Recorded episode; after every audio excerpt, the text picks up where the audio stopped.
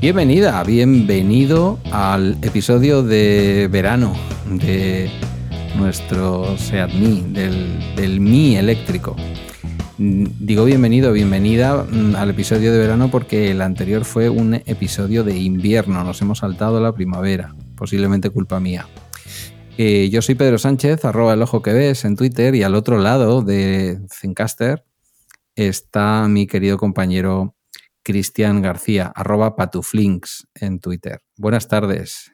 Esperemos, esperemos que esté, porque las cosas que últimamente he oído de Zencaster no son buenas. Si nos estás escuchando, bueno, puede ser que Zencaster no haya funcionado porque también estamos grabando en local. Pedro no lo acaba de tener del todo, del todo seguro y estamos también grabando en local. Pero bueno, esperemos que sí, que todo funcione y podáis estar escuchando de forma normal este, este podcast de verano, este podcast de, de los dos años de nuestros mis, mis eléctricos.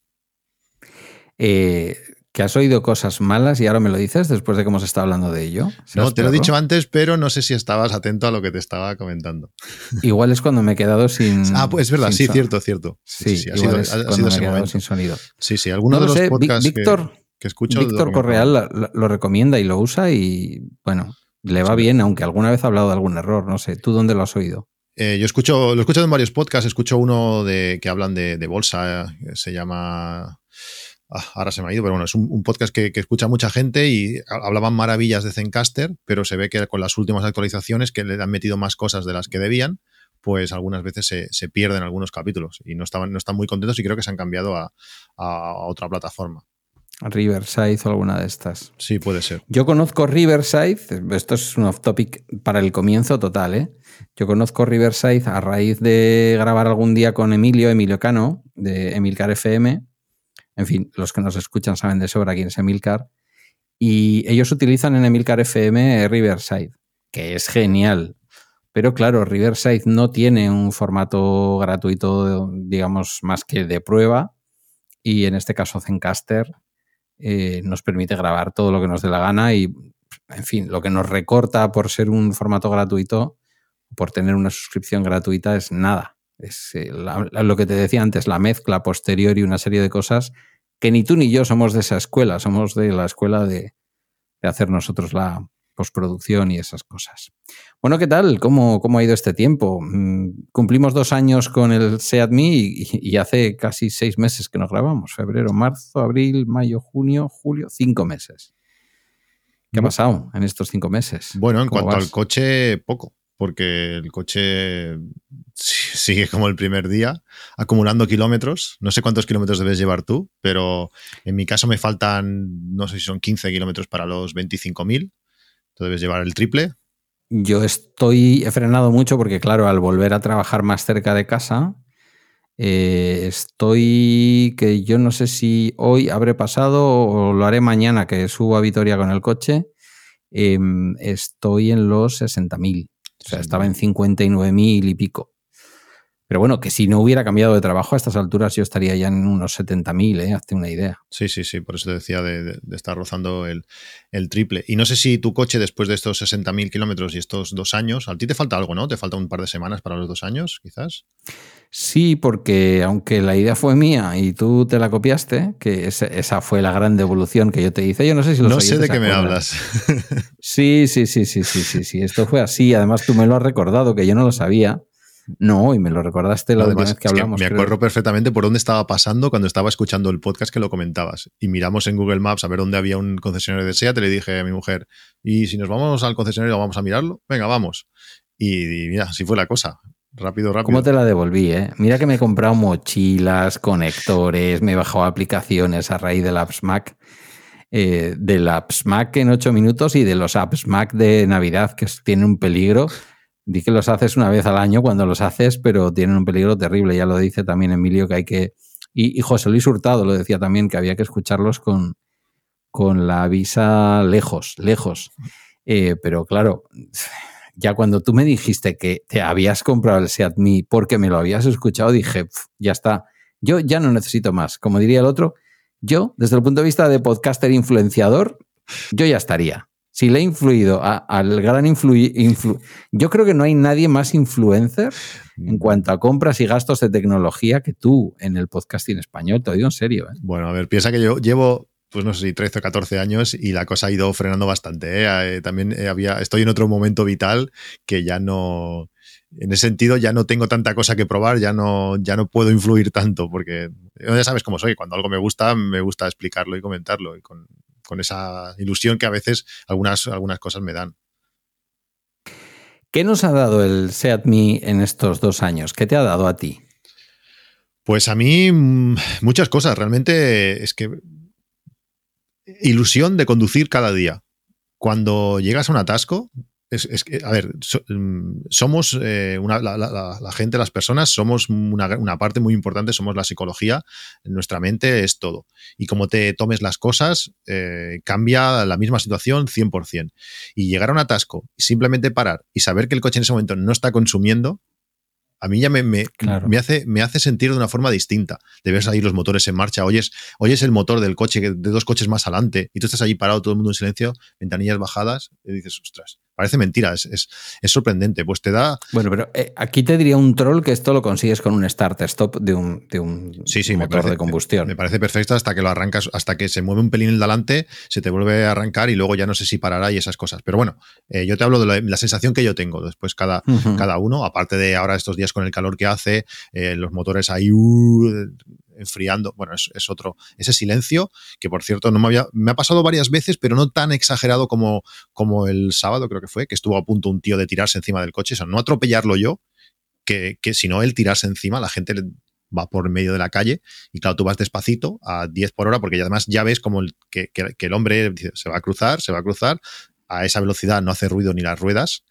Y entonces vas hasta venga, al final se giró, casi se cae todo del susto, pero tío, mira un poquito por dónde vas, ¿no? cómo cruzas la calle a lo loco. O sea, es que la gente va, va pues en ese sentido, el silencio absoluto de, nuestro coche, mm, pues es, a mí me encanta. Y luego la sensación, lo que hemos hablado mil veces, esa, la manera que tiene el coche de conducirse, esa fuerza que tiene en, parado, esa, cómo responde, cómo mm, lo poco que consume, lo, no sé, es, a mí me, sigue, me sigue enamorando eh, he perdido mm. algunas cosas con, mi coche grande, sobre todo a la hora de viajar, pero, pero en el día a día es maravilloso. Eh, poder aparcar aquí en zona costera, en Salou, en La Pineda, en cualquier sitio, en cualquier hueco, es un poco más que un Smart. Eh, no sé, muy, muy, muy contento realmente. El coche genial. Sí, sí, yo debo decir que a todas las características que se puede imaginar uno de un coche eléctrico, ¿no? Que luego hablaremos un poco, tal y como está ahora mismo el precio de la energía y sobre todo del combustible, de los combustibles fósiles. Em, esto que dices para mí ha sido también muy importante. Yo no voy mucho a Bilbao, pero sea en Bilbao, sea en... Bueno, no me suelo mover en coche en mi pueblo. Mi pueblo es un pueblo de 30.000 habitantes. Yo suelo ir andando, ¿no? Pero a veces que vienes del curro, has quedado con el peluquero, no vas a pasar por casa, llegas directamente y queda un huequito que dices, ahí no entra nadie. Claro, son tres metros y medio de coche. Es aproximadamente entre 80 centímetros y un metro y pico más pequeño que cualquier otro vehículo que nos podamos imaginar, desde el vehículo clásico tradicional, un Ibiza o, o yo qué sé, o un, ¿cómo se llaman estos? Eh, en fin, los subs estos enormes que se venden ahora que se venden también eléctricos, por cierto, que esto es la cosa más contradictoria que te puedes imaginar, comprar un subeléctrico, porque se supone que, que, bueno, que consumen una barbaridad. Luego hablaremos de eso también, porque mira, no, sé si lo has visto, pero en, un, en una clasificación de un canal de YouTube y una web, nuestro coche ha sido clasificado como el vehículo que menos consume, vehículo eléctrico con menos consumo. En fin, bueno, estas cosas. Entonces, eh, lo de aparcar en sitios con poco espacio ha sido también un, ha sido un descubrimiento. Que dirá alguien, bueno, pero esto lo podíais haber obtenido simplemente comprando un pequeño utilitario de gasolina. Y esto, pues sí, claro, lo sabemos que es así. Em, lo de la fuerza yo también lo he notado mucho. Sabes que utilizo el modo Eco Plus que lo deja más, digamos, en, el formato de un coche con un comportamiento más parecido a un coche de gasolina o de gasoil. Más de gasolina, ¿no? Eh, porque el de gasoil, quieras que no, tiene también un poquito más de patada. Em, pero el otro día, por ejemplo, yendo a Bermeo, un poco más allá de, de Baquio, de donde estuviste conmigo. Sí. Eh, sí, hay un puerto que se llama el puerto Soyuve, que lo suele subir mucho la, aquí la Euskal Bicicleta y tal. Y claro, es un puerto de estos antiguos, con unas rampas descomunales. Y eso con cualquier otro coche, mm, con una potencia normal, vamos a decir un coche de 105, 115 caballos, ¿vale? Me imagino que con 200 era distinto. Pero con un coche utilitario familiar normal de ciento y pocos caballos, pues tienes que andar pensando cómo cojo esta curva, la típica curva horrible que la solucionaron simplemente doblando el terreno, dijeron, ¿no? Estas cosas que vemos a veces en, la vuelta o en, la, o en el tour. Eh, al eléctrico yo le quito todo el tema del Eco Plus, le dejo toda la fuerza. Y esto que has mencionado tú alguna vez de salir de la rampa de un garaje, pero en un puerto de montaña. Entonces es como, llevas un coche como que, ¿sabes? Que le da igual. No sé. Que, es que he salido, he salido del parking, igual me ha pasado, porque una de las cosas malas que tiene este coche es que el aviso de freno de mano igual tarda 10 segundos en avisarte. Y he salido a la rampa del parking un montón de veces con el freno de mano puesto. Eh, yo qué sé, en dos años habré salido del parking, yo qué sé, mil veces, pues igual me lo he dejado ocho o nueve veces. Y llegas arriba el coche no notas nada, o sea, no hace, no le cuesta nada más, o sea, el coche va sobradísimo y cuando llegas arriba, pita, pip, ¿qué pasa? Ostras, el freno en mano. Sea, el freno de mano puesto. Con, cualquier otro coche que yo he tenido, en cuanto haces el intento de salir, ya el coche ya ves que no, con el freno de mano puesto no, le cuesta. No para adelante. Pues este, nada. Pues en un puerto de montaña o donde sea, en cualquier rampa de cualquier parking de lo que sea, vas a uno por hora y el coche le da igual, sube como. Porque muchos coches. Mira, Mm, no sé si viste la Fórmula 1 la semana pasada. No. Ya sé que esto en un podcast sobre vehículos eléctricos debería de ser un anatema, porque esos coches echan fuego por, el tubo de escape como por un tubo. Eh, nunca mejor dicho.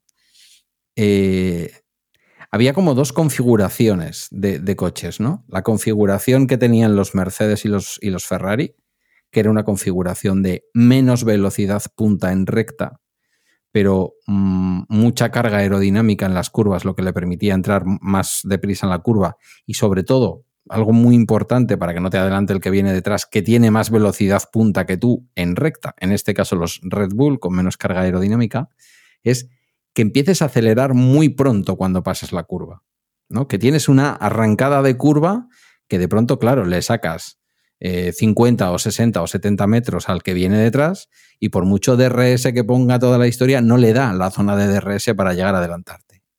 El otro día en el puerto de montaña, esa era la sensación que yo tenía, ¿no? La típica curva de estas muy empinada y cerradísima que tienes que tomar en primera en un coche de marchas, vamos a decir. Eh, aparte de que no te asusta en ningún momento, porque ahí no hay marcha, no tienes que elegirlo, el coche tiene toda la fuerza en todo momento, en el momento en que tú ya habías pasado el vértice de la curva, le pisas y ¡fin! Te da igual que venga detrás un Porsche Panamera. ¿Sabes? Ese primer apretón, bueno, en fin, estoy exagerando, todo el mundo lo entiende. Eh, pero ese primer apretón que das cuando sales de la curva, Da igual que luego sea un coche modesto en potencia o que sea un coche modesto en velocidad punta, porque de hecho la tiene limitada. Da igual. Pero es que hasta 50 no lo es. Es que no es un coche modesto. Y ya no, y ya no, y ya no hablando de, eso, de sí, de un puerto que es algo así, sino al final lo que más la gente utiliza, y, yo lo veo a diario, hay una mujer en mi parking que tiene un Citroën C1, es un coche muy pequeñito. En la rampa es una rampa curiosa, mi rampa. Eh, es una rampa que hace una curva bastante pronunciada. Encima es una rampa bastante estrecha que está recortada por, por, una escalera. Supongo que por normativa o algo así tiene que haber una escalera de salida. Entonces la misma rampa es escalera, imagínate. Eh, tienes, hay una especie de poste para limitar un poco que no se puedan echar encima de la escalera. Tienes la curva con lo que si te pasas un pelín tocas la pared. O sea, te, te encuentras que tienes que ir muy lento. Claro, porque entre que la, rampa sube bastante, tienes que coger un poquito de inercia, pero no muy rápido, porque es que si no, igual no das tiempo a girar, igual te subes por la escalera. Pues aquella mujer, además una mujer mayor, que dices, parece mentira cómo esa mujer mete el coche, además lo mete entre dos columnas, no lateralmente, sino le cabe un por delante y por detrás un palmo. O sea, esa mujer hace, hace magia allí, pues sale de allí que parece que se está acabando el mundo. Acelera muerte, embraga a fondo. ¡uh! Dices, madre de Dios. Claro, luego yo voy con, el mío, que puedo ir todo lo parado que quiera porque tengo toda la fuerza, no tengo ni que embragar ni que nada. La mujer se baja del coche, se sale andando, en mitad ya sale andando, yo subo por la, por la rampa uno por hora, con la ventanilla bajada le dices, buenas tardes, porque como no hay ni ruido, le dices, venga, hasta luego, buenas tardes. Y subes, claro, la mujer te mira con una cara como diciendo, ¿esto qué es? Si he salido yo de aquí que parecía que se estaba acabando el mundo. Esa sensación de, poder subir a la velocidad que haga falta em, es espectacular. Ya creo que te lo he explicado alguna vez en un pueblo de por aquí al lado, también esos típicos pueblos de unas rampas de la leche, la calle, pues había un hombre en mitad de la calle andando y yo detrás del hombre a 3 por hora. Y claro, eso con, mi automático de antes, eh, por muy automático que sea, eh, al final si estás entre marchas, pues el coche tiene que patinar en braga igual. el eléctrico no, el eléctrico puede ir todo lo lento que haga falta. El hombre cuando se giró vio el coche también, pegó un bote bastante chulo. Pero ese hombre ya venía, ya venía por la mitad de la calle, ya no, no fue a cruzar como el del otro día que casi, me, casi se me echa encima. A mí esa sensación, eso me encanta, ese poder controlar hmm. exactamente mm, las subidas al ritmo que quieras, me encanta. Sí, Sí, y aquí en el pueblo han asfaltado algunas calles, la calle principal que va de... No la calle principal del pueblo, sino la, calle importante que yo tengo que tomar para llevar, por ejemplo, a Guille a casa de su madre, ¿no? O ir a recogerle. Y han metido un asfalto de estos que posiblemente, digo yo, que como ya se ha bajado mucho la velocidad en los municipios, aquí está 30, eh, ya no se necesita tanto agarre como antes, ¿no? Son estos asfaltos modernos que filtran muy bien el agua y que hacen muy poquito ruido, porque una de las cosas, hablamos mucho de la contaminación que suponen, pues, en fin, todas las actividades humanas, las de las empresas, pero también las de los coches que queman combustible. Pero hay otra contaminación por más que ahora los vehículos más modernos les tengan que meter algún ruidito para evitar justamente los accidentes, que es la contaminación acústica.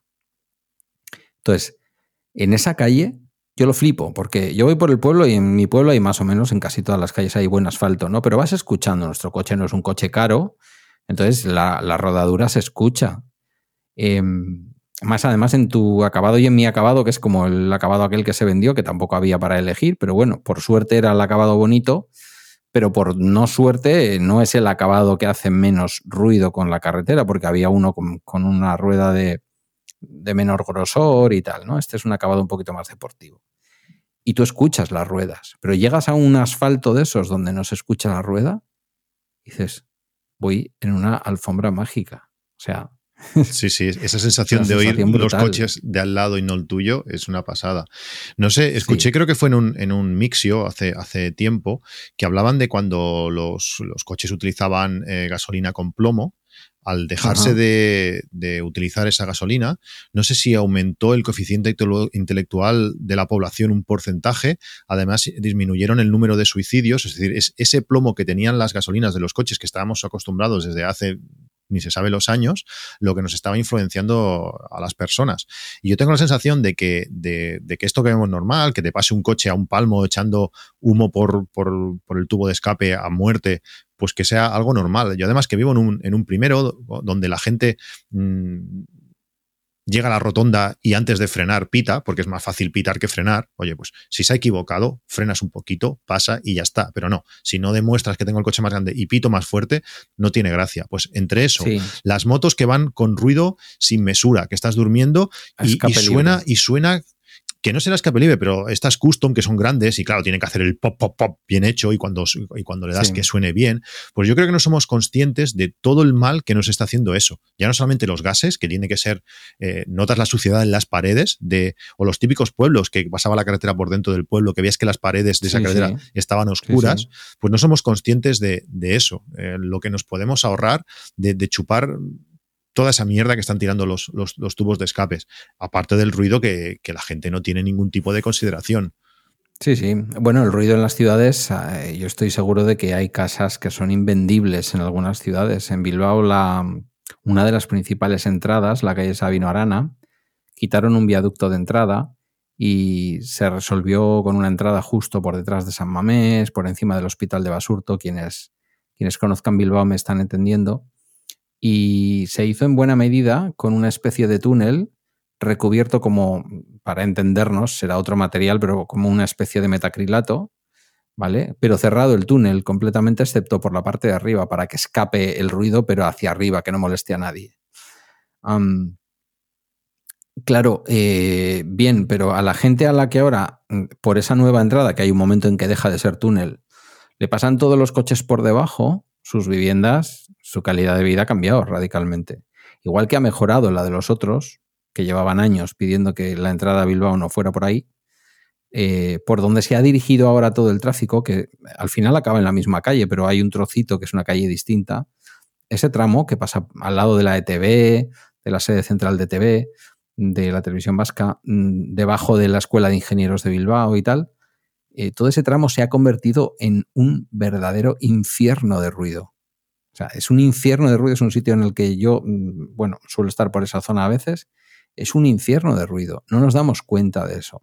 Y eso será algo también que en los próximos 50 años eh, pues va a cambiar. Sea porque los vehículos sean de pila de, vaya, de nitrógeno, eh, sea porque, de hidrógeno quiero decir, sea porque, hidrógeno, nitrógeno, me estoy liando, hidrógeno, pila de hidrógeno, em, sea porque realmente lo eléctrico sea mayoritario, lo que sea, incluso sea porque se obligue a que los vehículos que entren en las grandes ciudades sean al menos enchufables, que puedas elegir la parte eléctrica para poder entrar en la ciudad, em, creo que vamos a notar el silencio. Fíjate que los mediterráneos somos de gritar, ¿eh?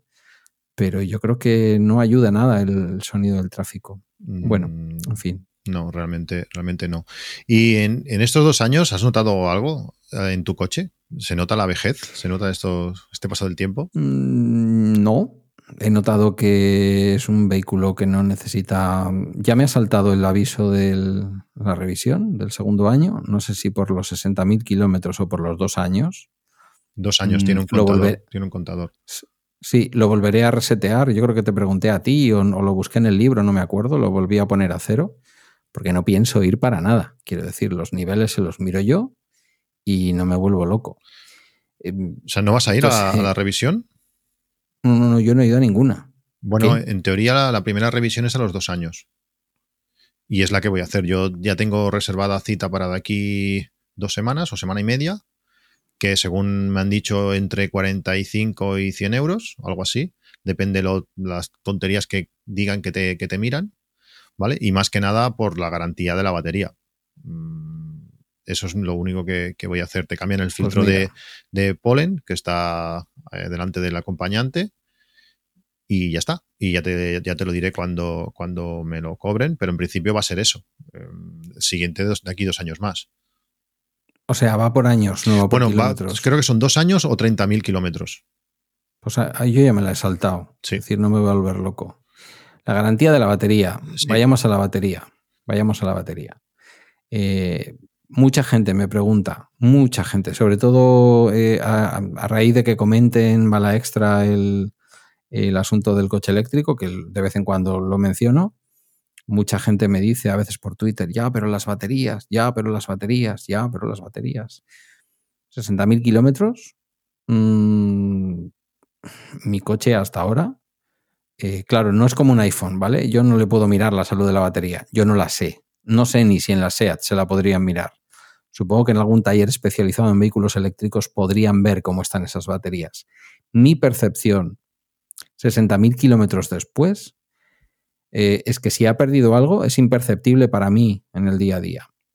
Y es imperceptible para mí también cuando cargo el coche, como voy a hacer mañana que subo a Vitoria, al 100% de la batería eh, porque me sigue dando una cantidad ingente de kilómetros que está por encima del ciclo WLTP que, la marca, mm, eh, digamos, homologa. Porque como, bueno, hemos hablado alguna vez tú y yo cuando tenemos nuestros mensajes entre nosotros, mm, el hecho de ir por autopista mm, la mayor parte del tiempo a menos de 100, o como voy a hacer para subir a Vitoria, eh, desde Galdaca no pilla ya muy a mano subir por un puerto de montaña normal y corriente y una carretera normal, eh, que me acerco a los 300 kilómetros, que me acerco a los 300 kilómetros con, el 100%. Entonces, mm, no sé. Este, a ver, este coche eh, tiene, vamos a decirle, bueno, no quiero decirle problema porque no es problema, pero como dices, no hay manera de saber la salud de la batería.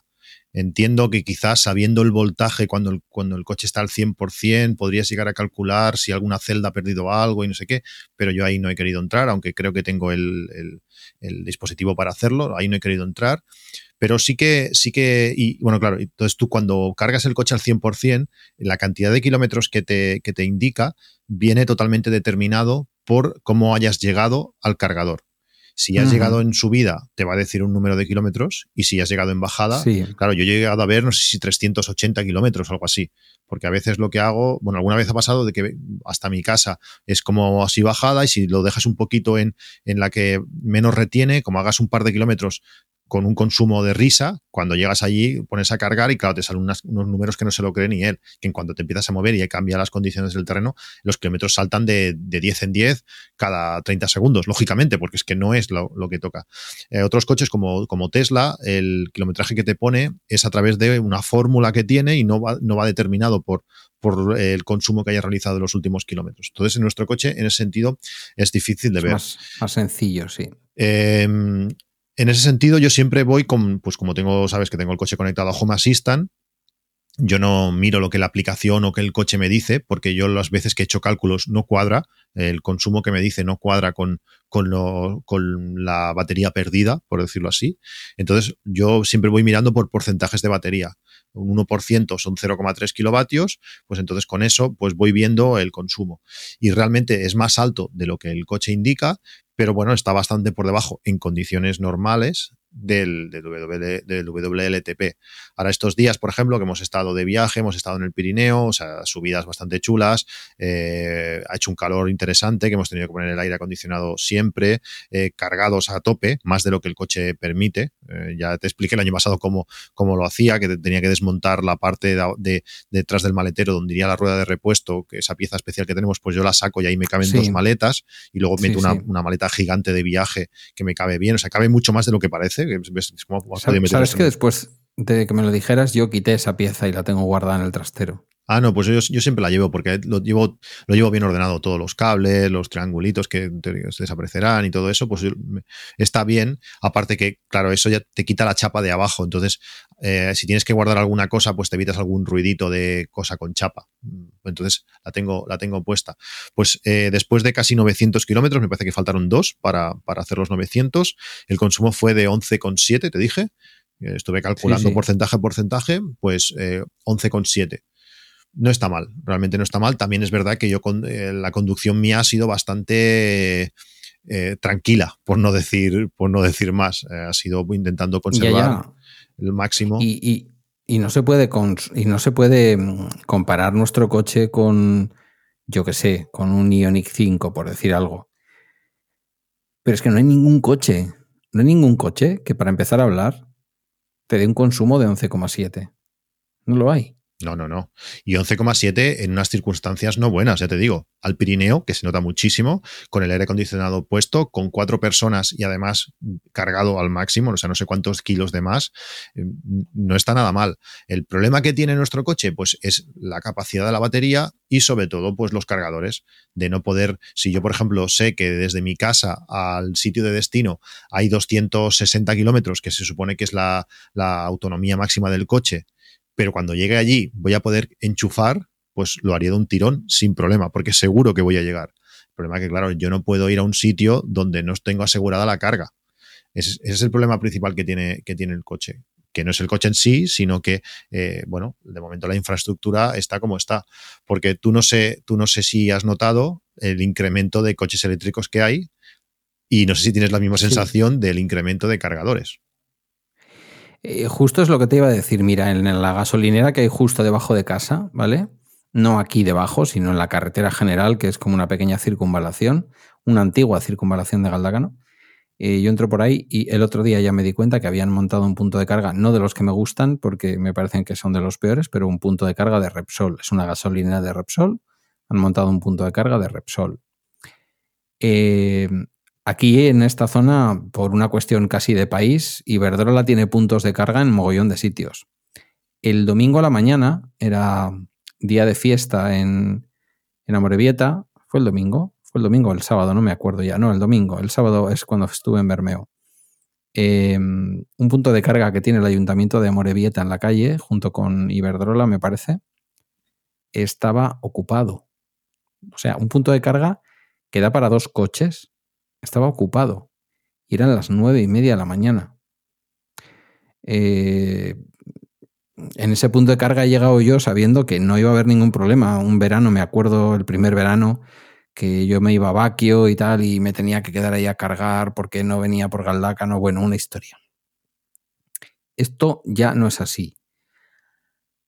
entonces, creo que en algunos municipios no vamos a ver, y es normal que no lo veamos, más puntos de carga pública gratuita o a precio de saldo, porque los ayuntamientos hacen como el pequeño gesto y ya está.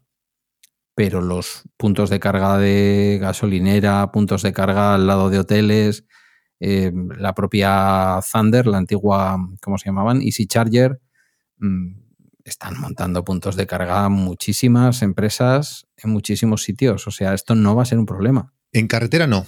O sea, yo creo que el problema no está en la carretera, el problema está en las ciudades, que no está aumentando, el número de cargadores de las ciudades no está aumentando al ritmo que los de los coches eléctricos, es la sensación que yo tengo, y luego el mantenimiento. Muchas veces los cargadores no están eh, óptimos para utilizarlo.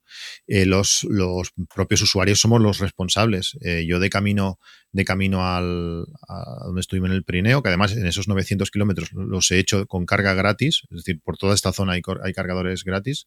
el sábado paramos en Lleida, que hay un cargador, un trío muy rápido, que está muy bien pude cargar perfecto, en 12 o 13 minutos cargamos suficiente y, el, y al sábado siguiente a la bajada el cargador rápido ya no iba. Eh, habían, la manguera supongo la habrían dejado en el suelo y la habían pisado, ya no estaba bien. Entonces, claro, si los pocos que somos ya no nos preocupamos de cuando dejamos de cargar, porque entiendo que no es un niño que tira el cargador al suelo, entiendo. Pues si los que lo utilizamos los usuarios no... No acuses a los niños. Bueno, niños o ves a saber, ¿no? Pero además está, eso está en una zona universitaria, no sé, la gente yo creo que tiene un poco de respeto porque aún no conoce los cargadores, cómo funcionan, si eso rampa, eso cuidado, no sé. Eh, yo creo que son los propios usuarios que no, que nos da igual. Como no es nuestro cable, cuando tú cargas con tu cable, sabes que casi, casi eso va a funcionar, pero cuando no, sabes que normalmente están, están bastante en un estado bastante pésimo. Y una de las cosas buenas que tiene nuestro coche, es, para así poner un ejemplo que todo el mundo entienda, es que nuestro coche gasta tan poco que con muy pocos kilovatios que le pongas, haces muchos kilómetros. Eh, en un cargador mm, monofásico, por ejemplo, de 32 amperios, nuestro coche carga a 7,4 kilovatios y un Tesla carga a 7,4 kilovatios. Si es trifásico, ellos cargan a 11, pero si es eh, monofásico, los dos cargamos a 7,4. Y con nosotros, con 7,4 kilovatios, pues igual haremos 75 kilómetros y un Tesla no va a hacer 75 kilómetros, igual hace 40 o algo así. Entonces, en ese sentido, tenemos una gran ventaja. Con muy poquita carga, hacemos muchos kilómetros. Pero esa parte buena para, para la carga lenta es una gran desventaja cuando hablamos de carga rápida porque nuestro coche solamente carga, en teoría, a 40 kilovatios en continua, que a la práctica son 30 y realmente son unos 27. Claro, en, si nuestra batería es de 32 eh, kilovatios, cargar, llenarla entera, en un viaje, por ejemplo, si yo quisiera ir a verte y parándolo justo, parar, cargar, parar, cargar, pues eh, igual tardaría casi de 0 hasta 80 o 90, igual tardaría una hora.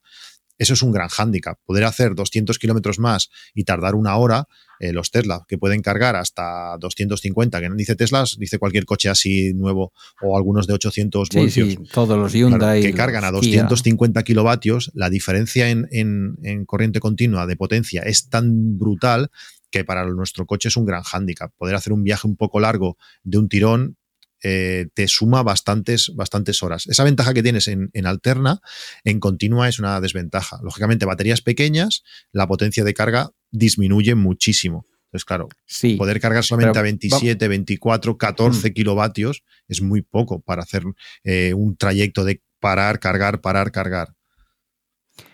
Aparte que nuestro coche, que no tiene refrigeración por líquido, eh, a partir de la tercera carga, tú me lo dirás que has hecho el viaje de los 900 kilómetros.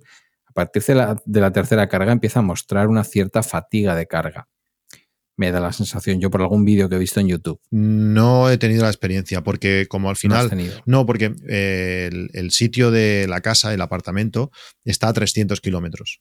Entonces, 300 kilómetros es casi una carga entera, no hace falta ni cargar.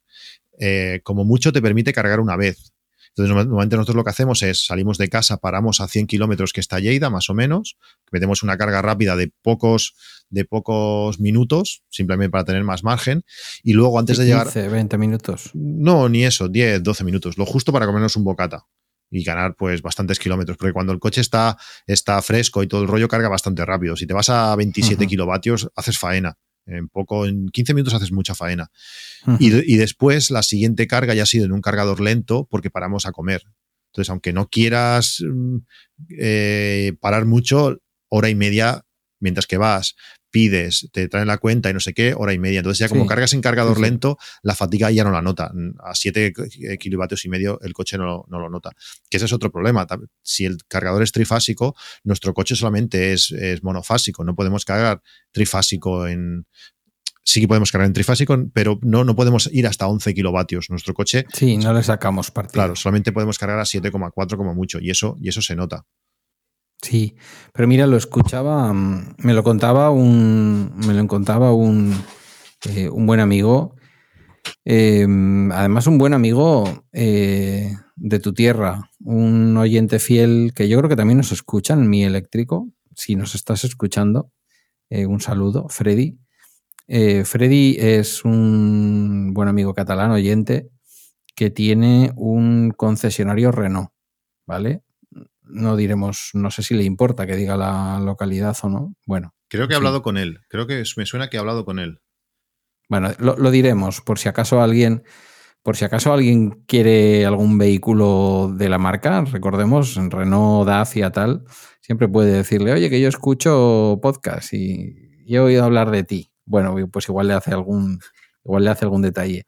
Eh, tiene un concesionario Renault en Pineda de Mar. Esto es provincia de Barcelona, pero tirando hacia tu tierra, ¿no? Ah, sí, sí, mira, sí. Está, está mirando los. Está, bueno, sí, por Barcelona.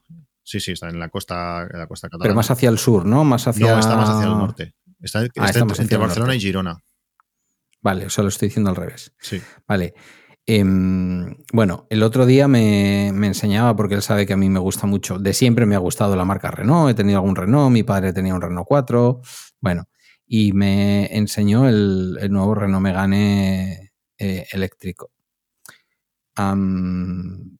bueno, eh, al menos el básico, al menos el básico, eh, que lo han hecho muy, muy, muy básico, pero que está bien, porque tampoco hace falta, o sea, no todo el mundo necesita recorrerse España entera y pagar por un vehículo una millonada para, para tener 75 u 80 kilovatios, ¿sabes? Entonces han sacado creo que una versión de entrada de 40 kilovatios y no sé si es esa o en general el vehículo entero. Me extrañaría que todos los, que todos los modelos de batería fueran igual. Eh, tiene el mismo problema. En, o sea, en como mucho carga a 7 y pico. En un cargador lento, ¿eh? en un cargador de los, de, de los nuestros. Tampoco carga 11. Que él me lo decía como una contra. Y digo, ya, pero es que son coches que están pensados para que tú, igual un Megan te da para viajar, ¿no? Y más con lo bonito que ha quedado ese coche y lo chulo que es ahora y tal, y, que es grandote en realidad. Pero si te compras el de 40, pues es para andar por ciudad, pues no sé, para ya, pero es una pena. ir al trabajo. Es una pena. Es que el problema de las baterías pequeñas, sobre todo, es la velocidad de carga en, continua. Ese es el problema. Que, que, nuestro coche perfectamente puede viajar. Tú imagínate que nuestro coche cargase, pudiese cargar a 100 kilovatios que pudieses cargar la batería en 20 minutos. Que no tienes que ir de 0 a 100, sino que con 15 minutos la faena que, que podríamos hacer. Es que entonces nuestro coche ya nos permitiría viajar de, verdad. Si tú cada, cada 200 kilómetros paras un cuarto de hora porque permitiese cargar a 100, es que podría irme a Bilbao, ya te digo. Claro, pero yo creo que esa es todavía una limitación de la tecnología. Piensa que, ahora te voy a decir yo una cosa a favor de cómo carga nuestro coche y de las limitaciones que tiene. Piensa que un coche que yo nunca he visto a más de 32 kilovatios cargando, ¿vale? Tú dices 27, yo lo he visto una vez a 32. Mm, prometen 40, pero de 30 eso no pasa, está claro. Es un coche que degrada mucho menos la batería. Esto es como cuando te dicen, tú y yo que somos de iPhone, eh, bueno, y en Android igual, ¿no? En Android han sido, de hecho, los pioneros con el tema de las cargas rápidas. Yo he tenido OnePlus que dices, joder, lo acabo de enchufar y, ya ha subido un 16%, pero vamos, enchufar, ir a lavarme las manos, volver y decir, ¿cómo, cómo es posible? esas cargas rápidas que son brutales y que sin duda alguna son muy útiles en vehículos para viajar, mm, son los que luego hacen que en YouTube abunden los vídeos de cómo se degrada la batería de mi, de mi Tesla. Pues cargando en los supercargadores. Entonces, en el pecado llevas la penitencia, quiero decir, es fantástico porque con un Tesla tú te puedes recorrer Europa de cargador, de supercargador en supercargador. Eso es una cosa que ¿quién va, quién va a negar que es una ventaja insustituible?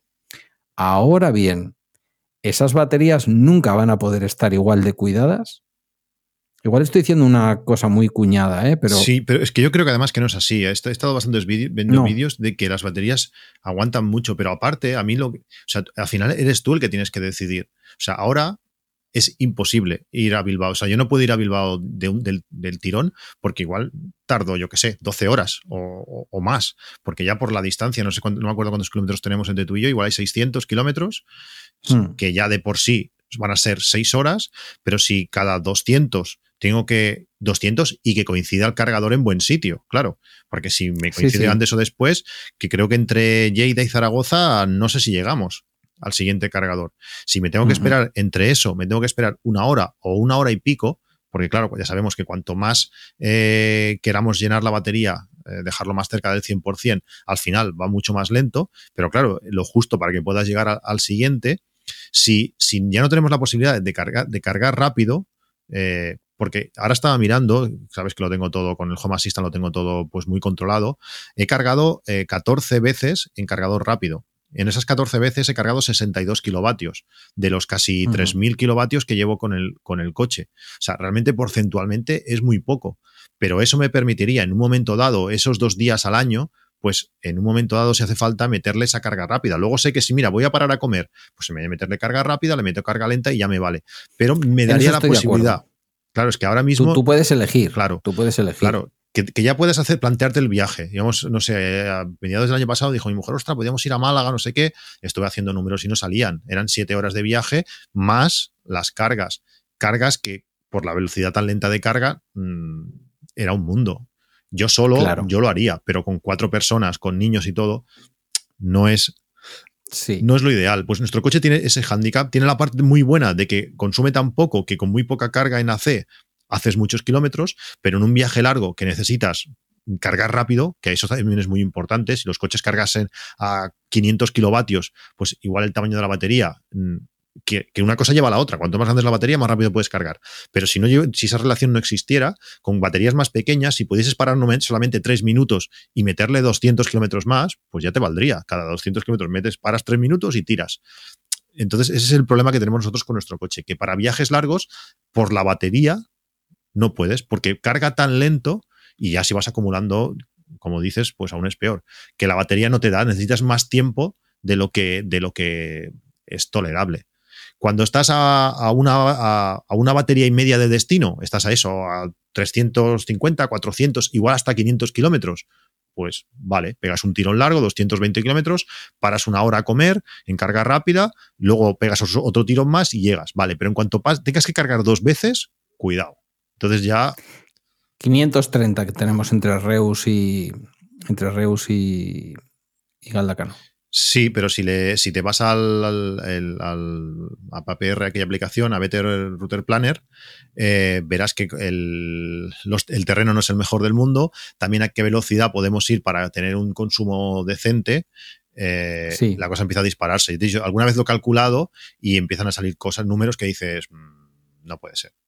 Ya sin hablar que, no llegue el invierno. Cuando fuimos a la Beovia San Sebastián en noviembre, con mal tiempo y hubiera sido una locura. No hubiera llegado seguramente, porque es que eh, no sé qué pasa en Aragón, no sé si, si, es la, si es el gobierno de Aragón o quién es la culpa, mm, no hay cargadores. Y no hay cargadores rápidos. Entre Lleida y Zaragoza no hay.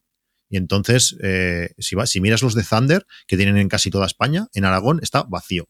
Y sé que tienen varios pedidos, por decirlo así, o permisos, pero no hay. Entonces, claro, ahora la suerte que tenemos es que Tesla nos ha abierto los cargadores a todo el mundo y pagando precio Tesla, pues puedes cargar, que a veces dices, me da igual que me cobren un día al año 50 euros por llenar el coche, que sea precio de gasolina, es igual. Cuando estamos yendo siempre mucho más barato, pues aquel día yo quiero llegar y ya está, me cueste lo que me cueste. Claro. Pero es que no existe la posibilidad. Sí, sí, sí, eso está claro. Em, ¿Nuestros coches cargan bien en, los, eh, en los supercargadores? Porque hay algunos vehículos, eh, no sé si es Hyundai, alguno de estos nuevos de Hyundai o alguno de estos. Em, sí, los Hyundai creo que no.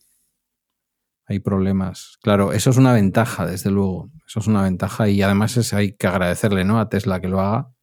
Eh, porque, bueno, pero, pero de todas maneras, ya te digo yo que al paso que vamos, en un par de episodios más, esto de los cargadores nos va a empezar a parecer algo muy menor. ¿eh?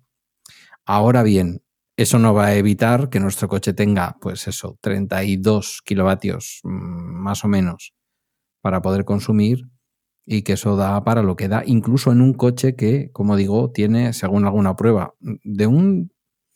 A ver, a mí el canal no me merece mucho crédito por cosas que dice a veces el hombre, pero bueno, por lo menos ha hecho como esas pruebas y, dice que nuestro coche es el, el que tiene unos consumos mejores. Sin embargo, es verdad también que es un coche que es muy sensible a la velocidad, por la forma. Y a la temperatura. Eh, el Tesla igual te está consumiendo 18 desde el principio, pero de pronto te pones a 130 y te consume 19. El nuestro consume, ya te digo yo, que a veces a la velocidad que yo vengo, sobre todo a la vuelta con buena temperatura y tal, vengo del trabajo y está en torno a los 10. Pero si le meto, en lugar de 95, le meto 125, por decir algo, pues ahí ya voy a ver el 15 casi seguro. Y dices, bueno, tampoco es, tampoco es mucho. dices, no, pero es un 50% más. Claro, la, haces 200 kilómetros pelado de 100 a 0. Mira, el otro día mi, amigo Albert, que, que, estuvimos, llevamos muchos años hablando de, coches eléctricos, de que yo me quería comprar un Tesla y él rajando de Tesla, rajando de Tesla, pues en septiembre del año pasado se compró un Model 3. Me pasó la mano hmm. por la cara.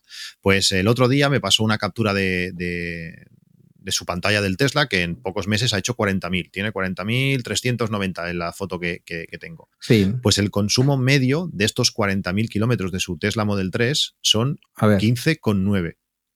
Bueno, no está mal. Flipas, ¿eh? No, me parece un número increíble porque eh, su consumo, o sea, su uso normalmente diario, que por eso se compró el coche, es autopista. O sea, va a 120, o sea, es una pasada. O sea, Tesla mantiene y también ha ido muchas veces a Andorra con frío, con frío interesante. O sea, nosotros con el tipo de conducción que hace él, el tipo, los trayectos que hace él, mm, estaremos bastante cerca de esto con un tercio, o no, o un tercio no, pero, pero con la mitad o menos de la mitad de la batería que este Tesla tiene. Eh, son coches que en cuanto estás a 80 le sacas mucha diferencia, pero en cuanto empiezas a subir un pelín de velocidad en el nuestro, te acercas muchísimo. Y en invierno. Eh, claro, el nuestro tiene una forma, no tiene peso, entonces en ciudad es un coche que va a ser imbatible siempre en los consumos, pero, pero luego evidentemente la aerodinámica, dicho sea de paso, es un coche que es realmente amorfo. pero a mí me gusta mucho. A mí me gusta mucho el morroso que tiene, el faldón delantero que tiene. Eh, es ahí a donde iba, no me has dejado acabar. Eh, siendo amorfo que lo es, es un coche que me tiene completamente enamorado, ¿sabes? Le empiezo a ver ya esa belleza de los coches japoneses, estos chiquititos, que son más bien altitos, ¿sabes? Sí. Eh, esta cosa que dices, se va muy bien, se va muy bien y es muy bonito. ¿Tú sabes el Fiat este 500 que tiene la marca, esta especial, que, bueno, supongo que es un poco como Cupra de, Fiat, que ahora no me acuerdo cómo se llama, que es como un, como un escorpión. Esos coches para mí son Mm, igual de tamaño que nosotros, que el nuestro, pero aparte hace una forma de huevo que, no me gustan nada. Y la gente, los que son aficionados a estos coches, porque tienes que ser aficionado para comprarte ese tipo de coche, les encanta. Aparte de hacer un ruido que parece un coche del triple de grande, el ruido que hace, que ya sabes. Te refieres al acabado Abarth, al acabado este, deportivo. Este, este es, este es. Son coches que a mí no me gustan, no me gustan nada. Me gusta mucho más nuestro Mi con su forma. Mm, claro, esos acabados tienen otra belleza. Yo recuerdo haber conducido un Fiat Punto Abarth en Alemania, propiedad de un, de un, en fin, del padre de una amiga alemana que tenemos, que teníamos, y claro, en una zona además de la autopista entre Wiesbaden y, ¿cómo se llama el otro pueblo? Frankfurt, que no tiene limitación de velocidad, ¿vale? Esos trozos de las autobahn he Conducido, he conducido, 225 por, Alemania. A lo que sea. Y claro, mm, pues un Fiat, imagínate un Fiat Punto Abarth endurecido a tope porque eso es duro como, como un con 170 caballos, que eso pues para un coche que no pesa nada, te estoy hablando de hace 18 años, Guillermo no había nacido, eh, flipante, aquello era flipante. Pero bueno, teníamos otras edades, yo por lo menos tenía otra edad y tenía otros intereses, ¿no? Yo llegaba, como digo siempre, a Almería sin que hubiera autopista y o autovía por todo el tramo. Yo llevaba, llegaba en siete horas y pico, ocho horas, o sea, con unas medias brutales, con un Seat eh, Ibiza System Porsche de 90 caballos que aquello era directamente delictivo. Lo cuento ahora porque ya prescrito. No me siento nada orgulloso. Pero yo ahora que voy todos los días a 95, con ese cochecito negro, eh, a mí me encanta. Me dices, eh, ¿qué has notado en estos dos años? Eh, escuchaba el otro día un podcast que decía que Camarón cada día canta mejor.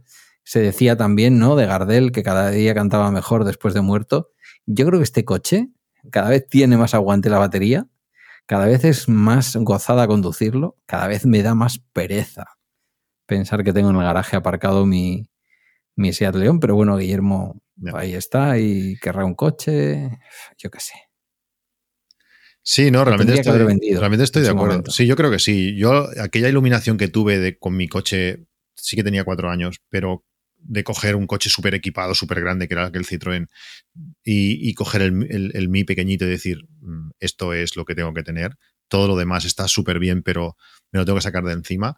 Eh, con, estos, con estos cálculos que, hace, que me hace el Home Assistant por defecto, bueno, desde que le, puse todas estas cosas, eh, al precio de la gasolina de 1,20, imagínate, porque hmm. esto cuando lo hice en su momento eh, estaba a 1,20, me sale que el ahorro en gasolina son 2.223 eh, euros.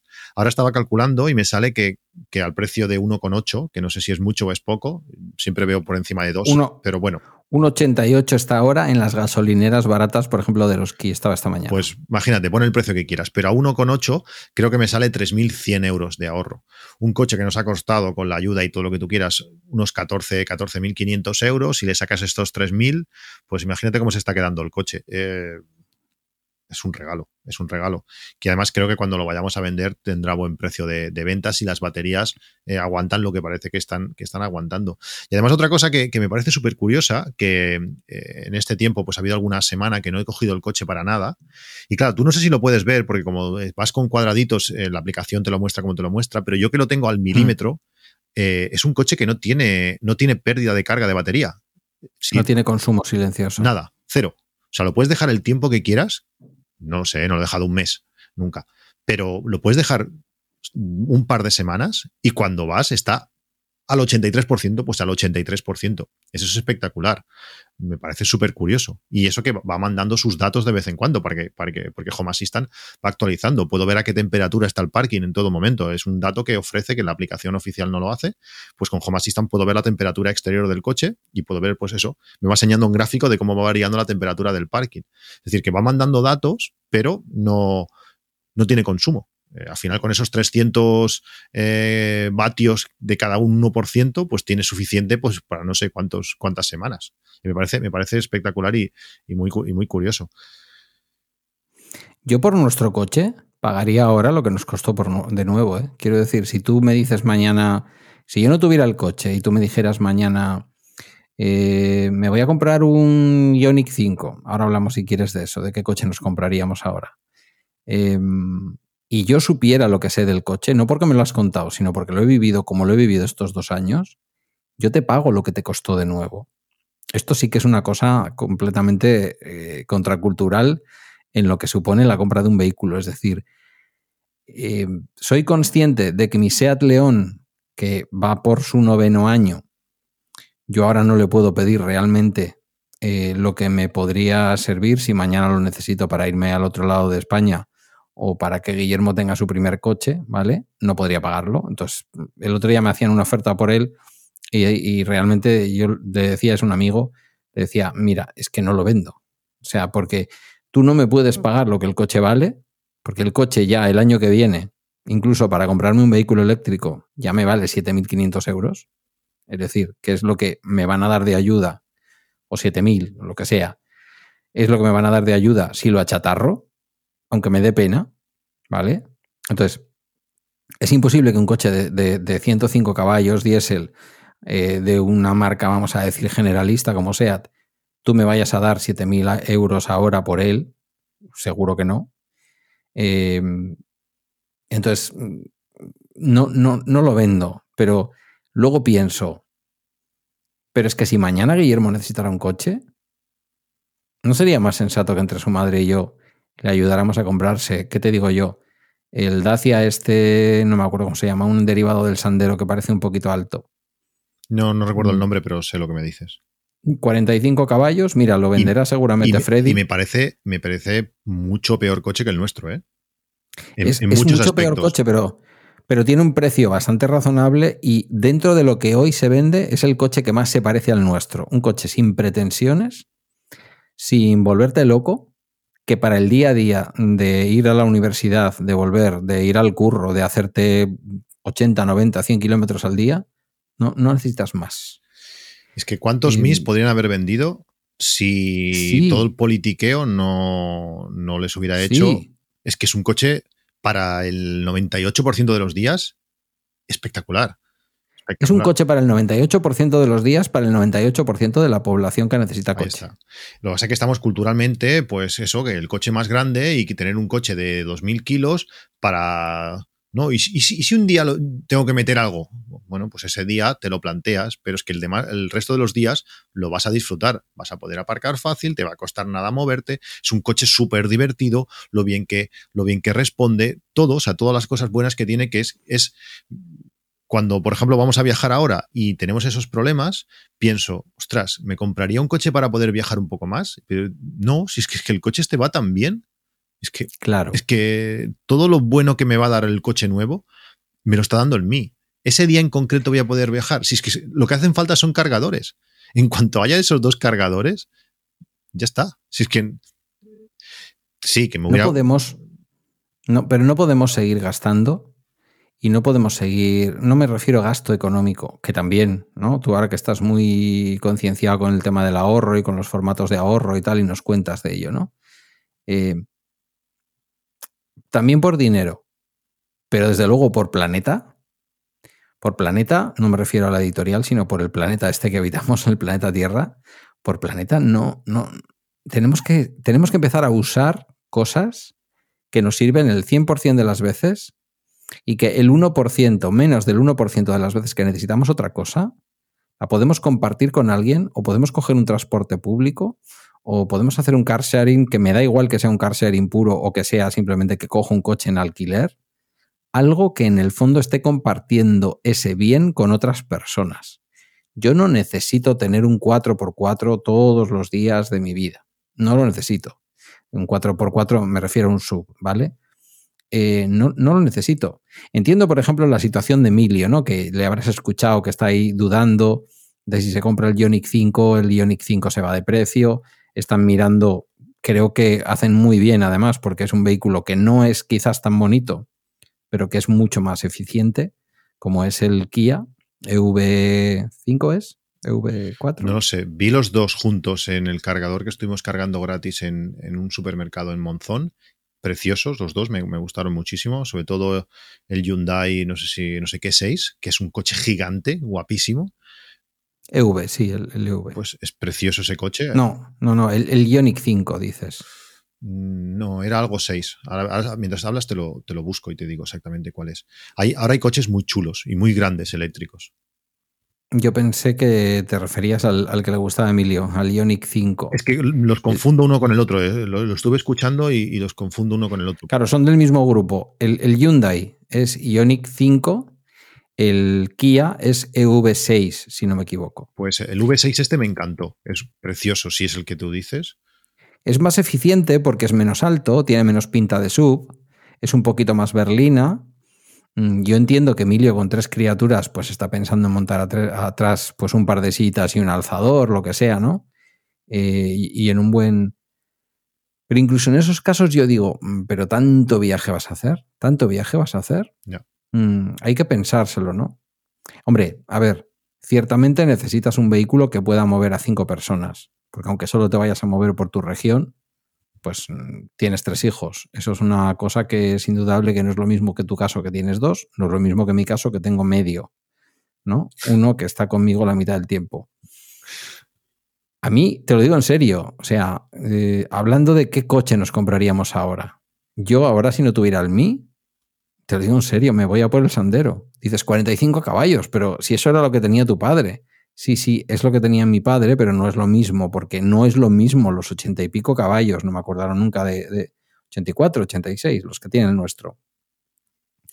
Eh, eh, eh, se mueve con una agilidad que tú echas en falta 120 caballos. Yo no los echo en falta, te lo digo en serio. Yo lo único que he hecho en falta en nuestro coche, aparte de tonterías como por ejemplo me gustaría que tuviese sensores de aparcamiento delantero, aunque dices, hostia, con lo pequeño que es el coche. Sí, porque los, los traseros, sí, claro. Los traseros van tan bien, te puedes quedar a tan milímetro de, del coche de atrás, que entonces aparcas en cada sitio que dices, es que es imposible que entre aquí. Y te puedes llegar a acercar todo lo que tú quieras, claro, con, el, con adelante no lo tienes, entonces tienes esa, esa tontería. Pues quitando eso y quizás un dedo más de maletero, nuestro coche lo que le falta es 10 kilovatios más de batería. Tú imagínate nuestro coche con 40 o 45 kilovatios. Sería una locura. O sea, sería una locura. Podrías una locura porque te, llevaría 300 y pico kilómetros. Ahí está. Sí. 150. Si pudieses, eh, aunque gastase un kilovatio más a los 100, que nos fuésemos a reales de, de 12, 12 y medio.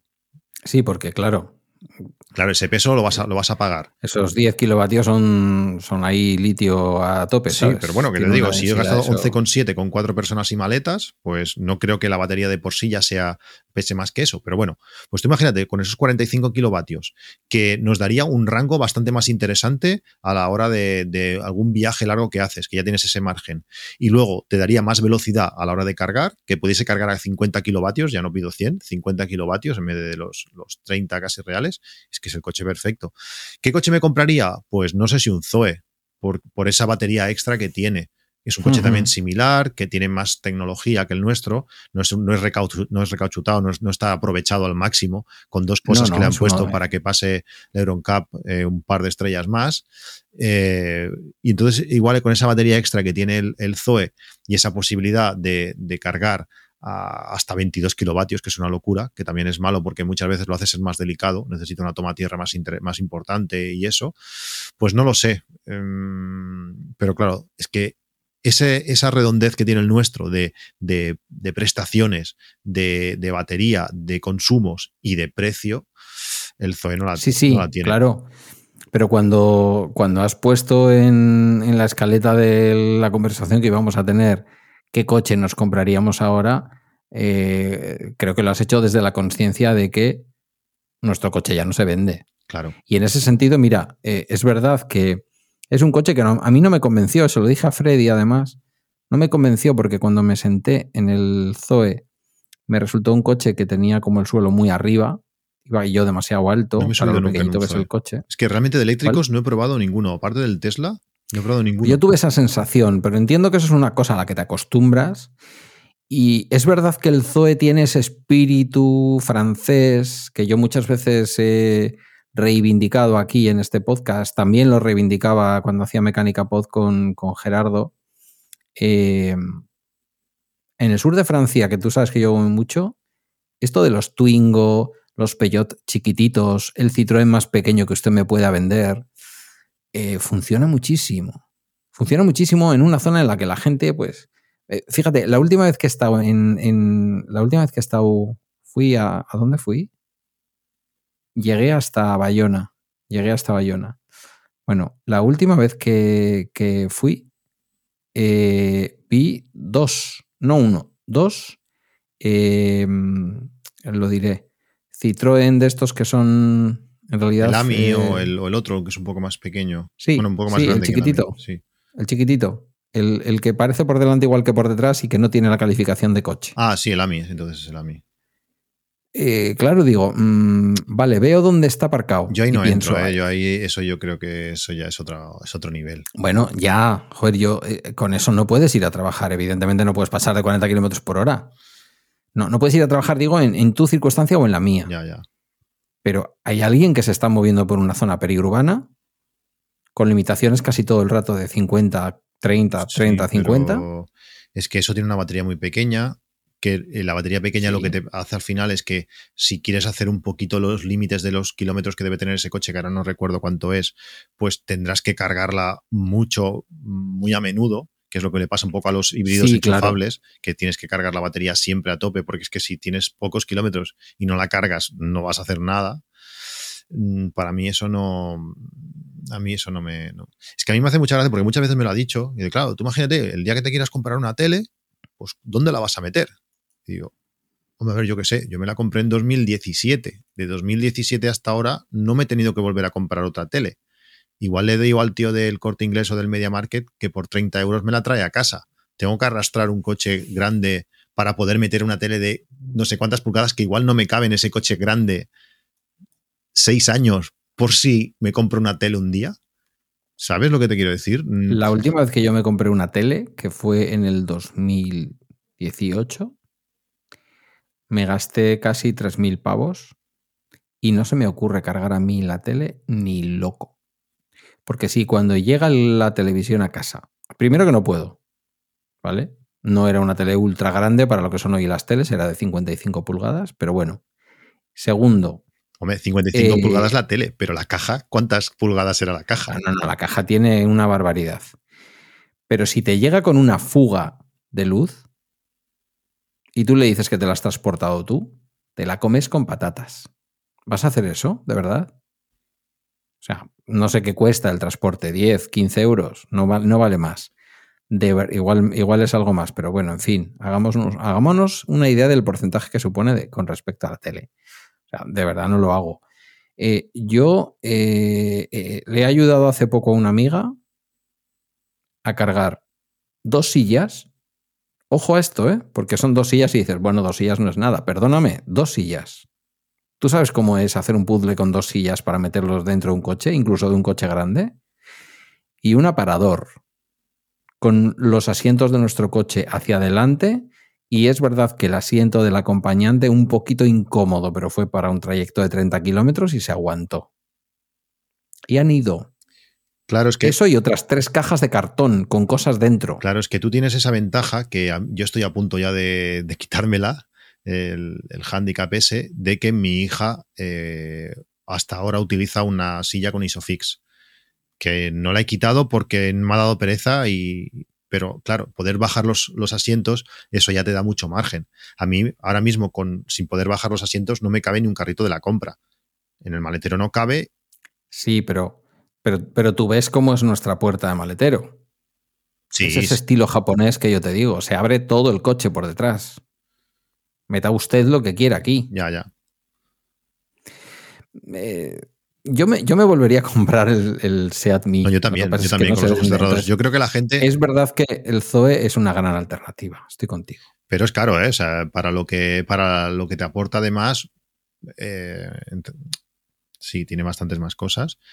Pero, pero bueno, la diferencia de precio también es bastante alta. Sí, pues en torno a un 50% más que lo que nos costó a nosotros nuestro coche. Sí. Pero yo sí que creo que, hombre, en honor a la verdad hay que decir que también es mucho más coche. Quiero decir, no, no de grande ni tal, que también, que también tiene un espacio, el Zoe por dentro tiene un espacio brutal, ¿eh? Brutal. Lo ves por fuera y dices, pues si esto es poco menos que un Ibiza, incluso menos que un Ibiza.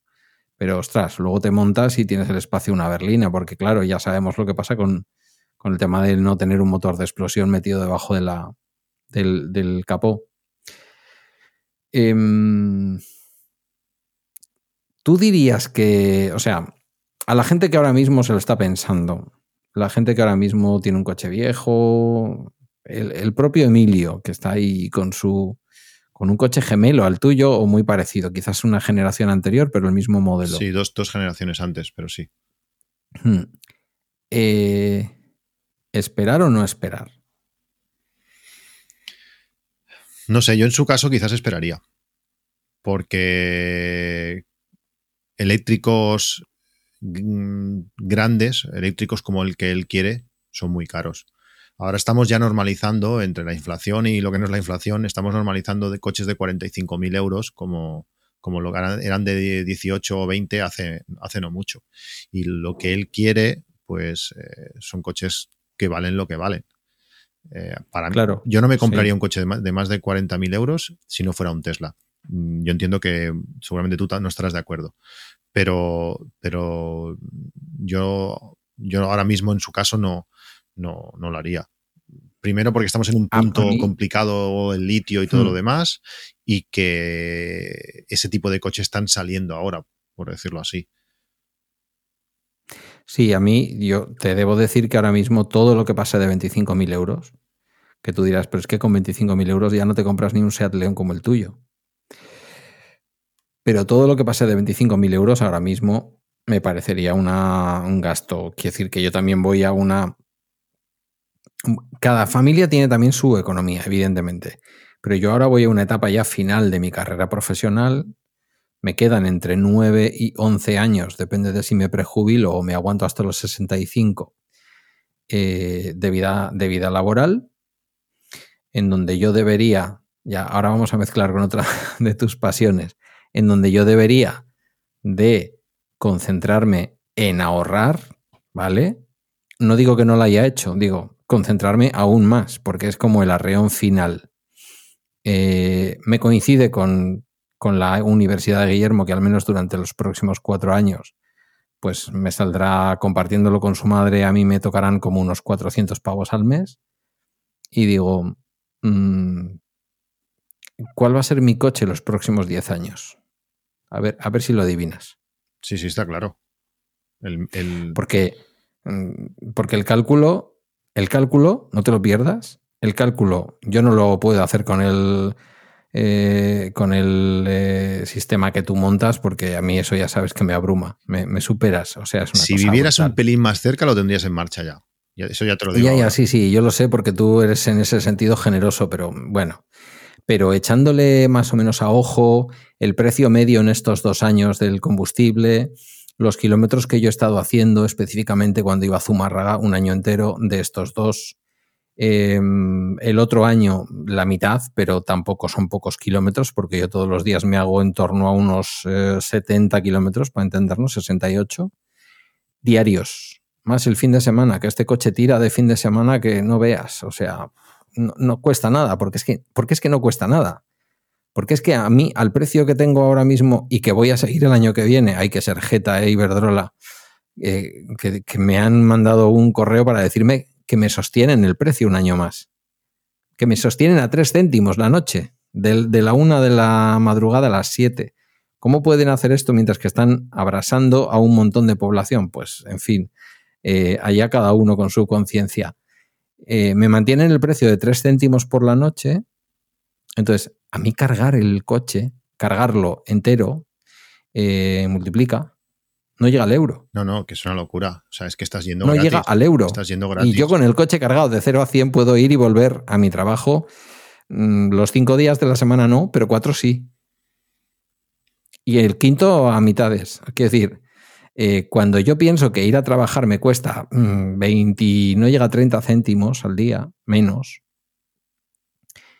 y pienso que estaría gastándome 300 euros en gasoil, he hecho cuentas y digo, vale, unos 5.000 en combustible en dos años, más los 4.000 que me dieron por, como ayuda para comprar el vehículo, ya son 9.000 de los 19.000 oficialmente que me costó el coche, ¿vale? Que fue algo más porque está financiado y todo lo demás, eso ya lo sé.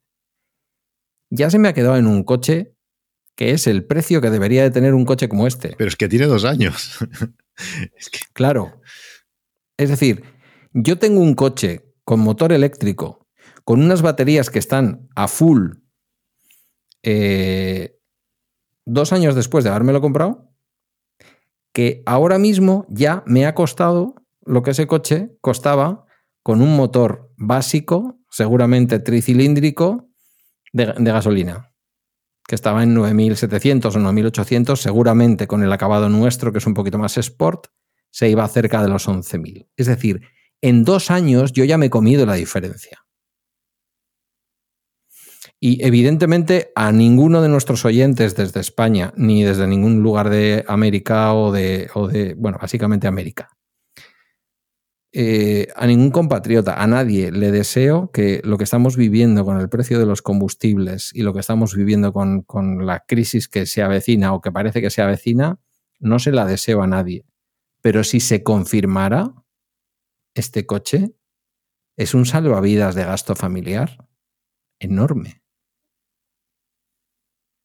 Es que depende de donde tengas que coger el metro. Ya no hablo de alguien como yo que lo tiene muy difícil para usar el transporte público. Alguien que podría usar el transporte público y que animamos a ello, quiero decir que ocupar la vía pública con un coche, por pequeño que sea, nunca es lo más idóneo, pero es que posiblemente te ahorres pasta respecto a usar el transporte público. Sí, sí. ¿Sabes? vale, sí que hay un gasto de ruedas y todo lo que tú quieras. Hay, hay más gasto, no soy tonto. Pero es que lo tiene todo. Muchacho, lo tiene todo. no sé, ¿En qué hora? Mis ruedas están perfectísimas, no sé las tuyas, pero las mías están. Claro, es que cuanto más lento vayas, cuanto más no sé qué, es que. ¿No? ¿Cómo tienes tú las ruedas? Sí, claro. Claro, no, no. Eh, una de las cosas que yo he notado mucho al utilizar el medio este de el, formato mm, eh, ¿cómo es? Eh, Eco Plus, es que las ruedas delanteras sufren menos. Porque eh, si no le pones el Eco Plus en ciudad, por ejemplo, yo sé que disfrutas como un perro, te veo además la cara cuando lo cuentas. Las rotonditas y tal pero es que el coche no agarra. O sea, las ruedas delanteras tienen ahí un patinaje artístico antes de ponerse en marcha. Hay que controlarse, o sea, hay, que hacer. Bueno, el Tesla lo hace. Cuando, cuando tú aceleras ah, en parado, pega un primer arreón chulo, pero es que después de los igual medio segundo, entonces le da de verdad. Pues hay que hacer un poco eso, hay que acelerar para que el coche se empiece a mover y cuando ya llevas tres metros, acabarle de pisar, porque es que si no, a la mínima patina. Sí, Sí, sí, ahí hay una cuestión física pura y la dura. Rueda es ¿eh? pequeña, la rueda es pequeña para la fuerza que tiene y tracción delantera. Si fuera trasera no se levantaría, pero siendo delantera el coche se resbala. tira, tira, y como no estén perfectamente rectas o haya llovido un poco, pues claro, esa salida tan potente eh, se nota. Sí, sí, sí, sí. Entra el SP enseguida. El SP no, el otro, el control de tracción y tal. Pero bueno, eh, lo que tú dices, lo que estamos hablando es una cuestión física, de la misma manera que por una cuestión física el coche patina un poco, eh, si tú le sacas un poquito y están ya rodando un poco las ruedas, con las ruedas girando ya, el coche no patina, evidentemente. El coche lo que hace es pegar un tirón para adelante que flipas. Em, no lo sé, yo desde luego sí que creo que para según qué usos puede ser un momento. Si te, si te vale con un, si te vale con un sandero de estos que digo yo, que nunca me acuerdo cómo se llaman. Eh, Spring o algo así, ¿no? ¿Quieres? Hacia Spring. El Spring, eh, sí, eso es. Sí, sí.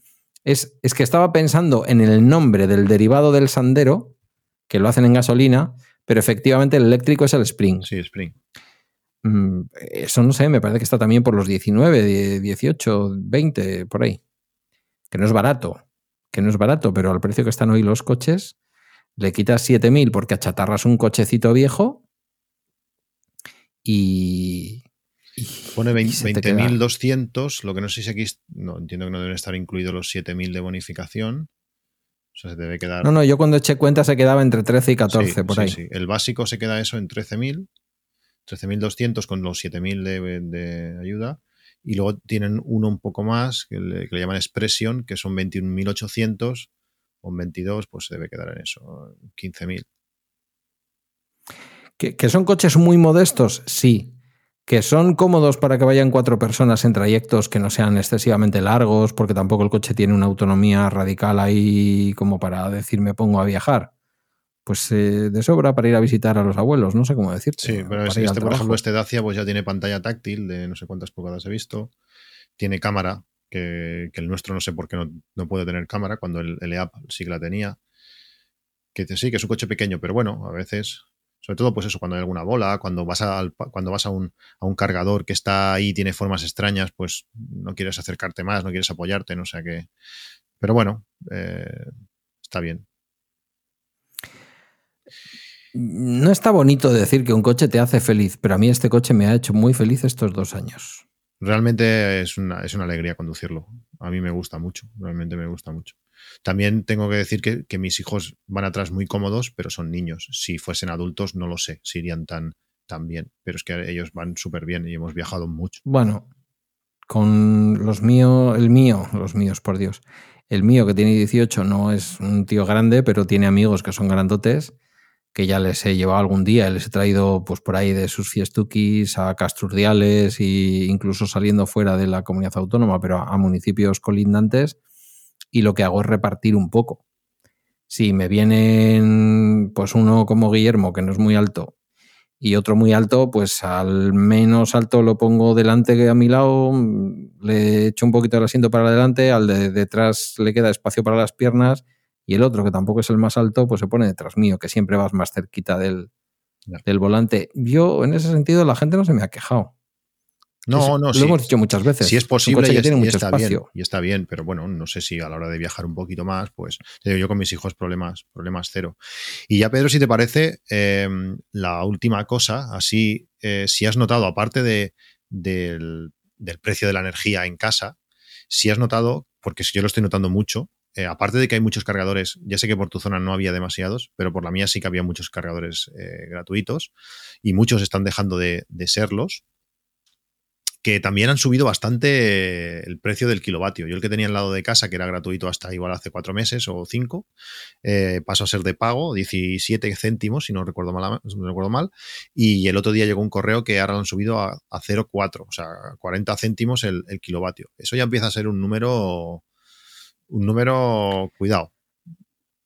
Aquí tenemos eh, la ventaja de Iberdrola, que es lo que te digo. Iberdrola está muy presente en la carga ciudadana y con sus propios cargadores incluso, ¿eh? o sea, no solamente en los gratuitos. Entonces, eh, cuando montamos el cargador mm, propiedad del ayuntamiento, estando yo trabajando en Zumárraga, que estuve allí, además le dejé el coche al alcalde para que se sacara la foto y se viera cómo se carga y todas estas cosas, em, el primer año era gratuito.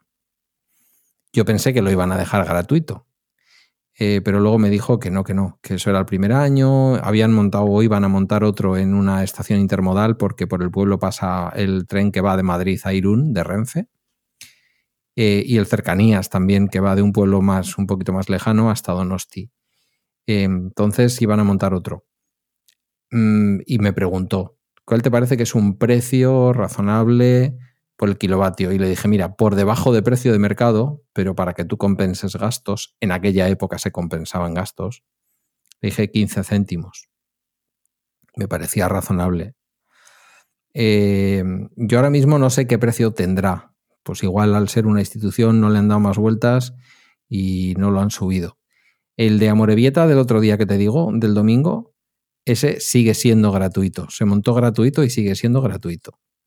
Y lo que te digo de Iberdrola, que parece que yo soy un comercial de Iberdrola, pero en realidad son unos manguis. Quiero decir, aunque me hayan respetado el precio para el año que viene, son unos manguis, porque entre Iberdrola, Endesa y Naturgy mm, copan toda la generación eléctrica en España o el 90% y hacen lo que hacen en el pool de la energía, de esto ya hemos hablado.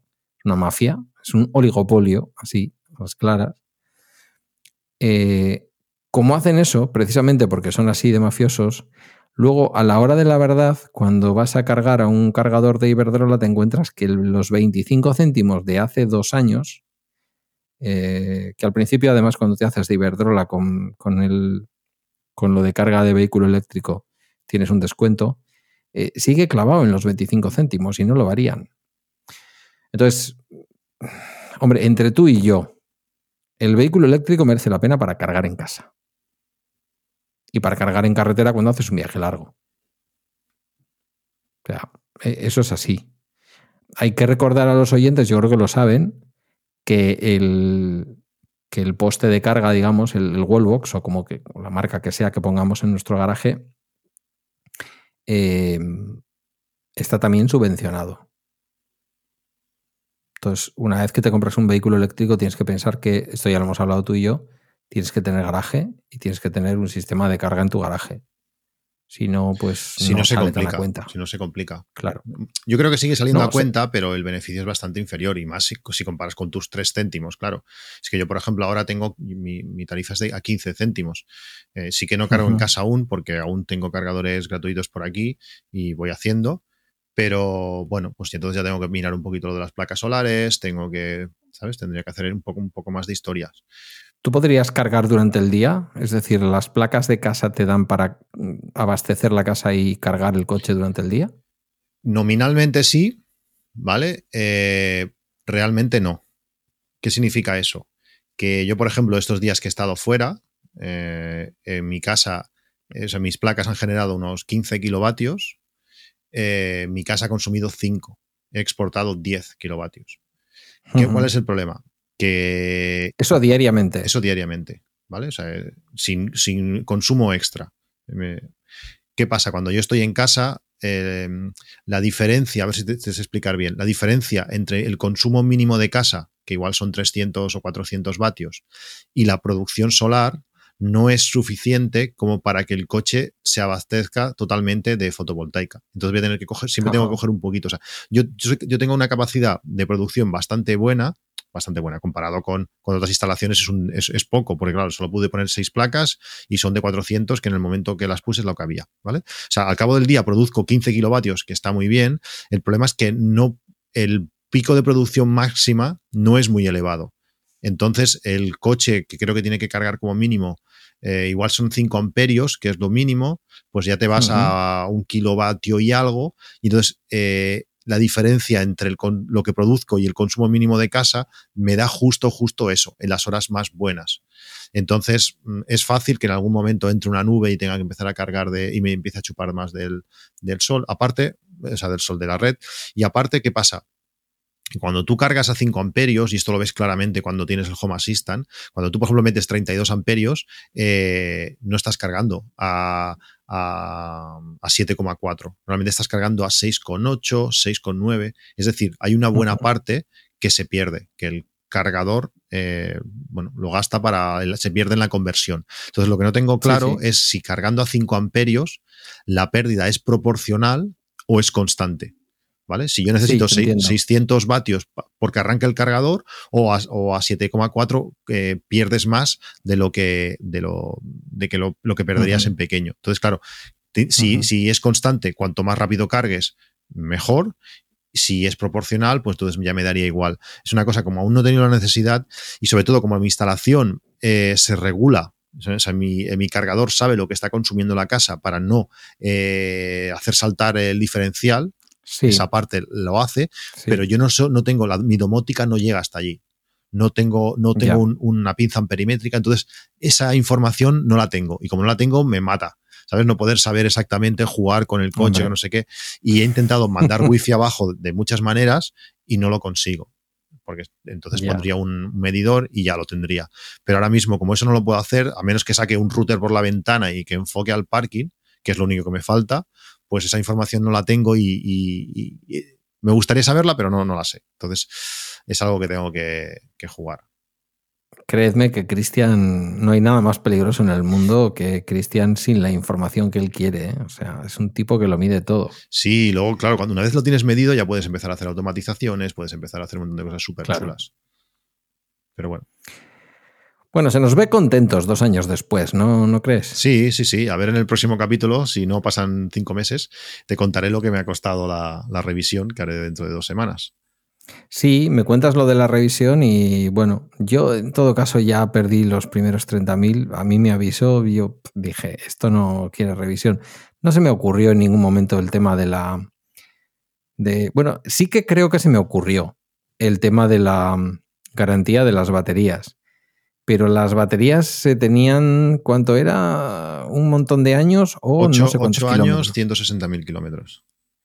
160.000 kilómetros, pues al paso que yo voy tampoco te creas tú que...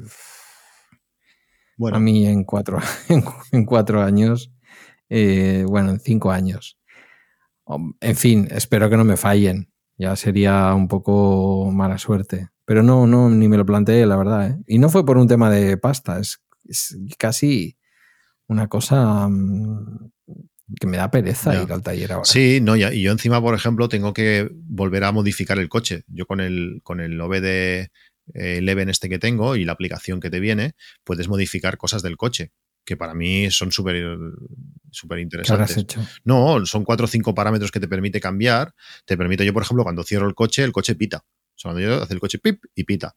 Que al principio parece una tontería, pero cuando ya te acostumbras a cerrar de forma automática y sin darte cuenta, muchas veces piensas, hostia, ¿he cerrado o no? Pues cuando como pita, te das cuenta. O sea, digo, es una tontería, pero mi coche lo, lo, puse, lo tuve un tiempo, lo quité y en cuanto lo quité dije, no, no, no, lo vuelvo a poner porque es que me, es útil. Al final es un pitido que hace, bueno, como si fuese la alarma, pues eso está bien. Luego, por ejemplo, también te, permite modificar, cuando tú pulsas el intermitente, eh, sí, pero sin apretarlo del todo, el intermitente parpadea no sé cuántas veces son, dos veces. Sí, eso lo tengo yo en el León. Bueno, pues le pasas de tres veces a cinco. Ahí está. Pues eso también está bien, porque es que hay muchas veces que ya no es porque seguir avisando, que puede ser más o menos um, bueno, importante, sino que cuando el intermitente se para, como no haya salido del carril, el volante ya te hace fuerza para no salir del, del, carril. El, intermitente hmm. para esa corrección de, o del mantenimiento del carril. Pues esto y alguna cosa más, porque como ya las llevo desde tanto, hace tanto tiempo, ya no, ya no me acuerdo que era de serie. En el León puse macarradas. En el León le puse mm, que al mover la llave y, conectarse el coche, sin haberlo arrancado todavía, las agujas hicieran pa, pa, un movimiento de derecha a izquierda rápido. Cosas así. Pero lo intenté, lo intenté con nuestro Seat y no me funcionó, no me cambiaba nada. No sé si es que. Porque no tendrás el cacharro apropiado.